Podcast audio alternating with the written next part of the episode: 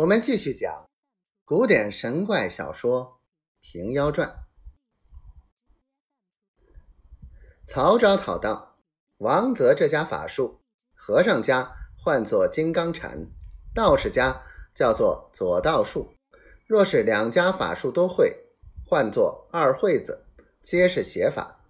只怕的是猪羊二血及马尿犬粪大蒜，若滴一点在他身上。就变不成神鬼，弄不得邪法。文昭讨大喜，吩咐军士，但交战时，刀枪头上都要沾血。曹昭讨交作五百个祭桶，都成猪羊二血，选五百个身长力大的军人做祭桶手，配着五百个弓弩手。交战时，若见神鬼异兽等。系统弓弩一起发作，有诗为证：“邪不胜正从来有，识破之时岂能久？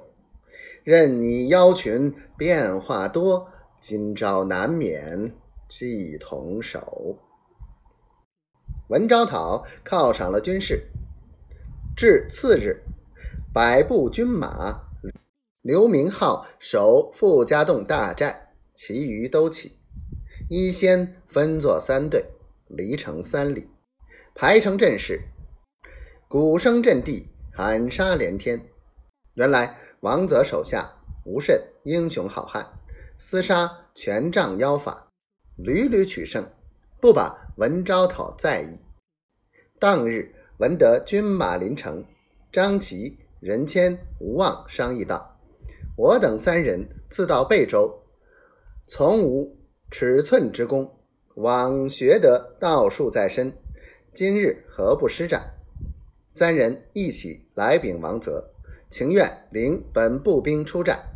王泽道：前日文彦博大败，被他左右两路兵来攻救去。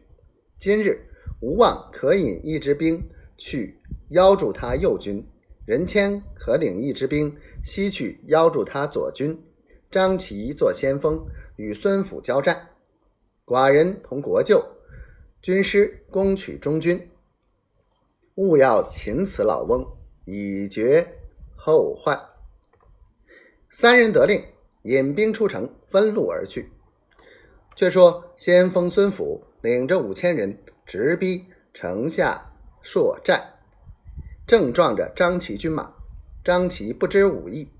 只靠着水火葫芦，当下茫茫的念咒，双手把那葫芦口向前擎起，只见水葫芦中左边喷出一道水来，如高岩瀑布；右边喷出一道火来，如野焰烧空。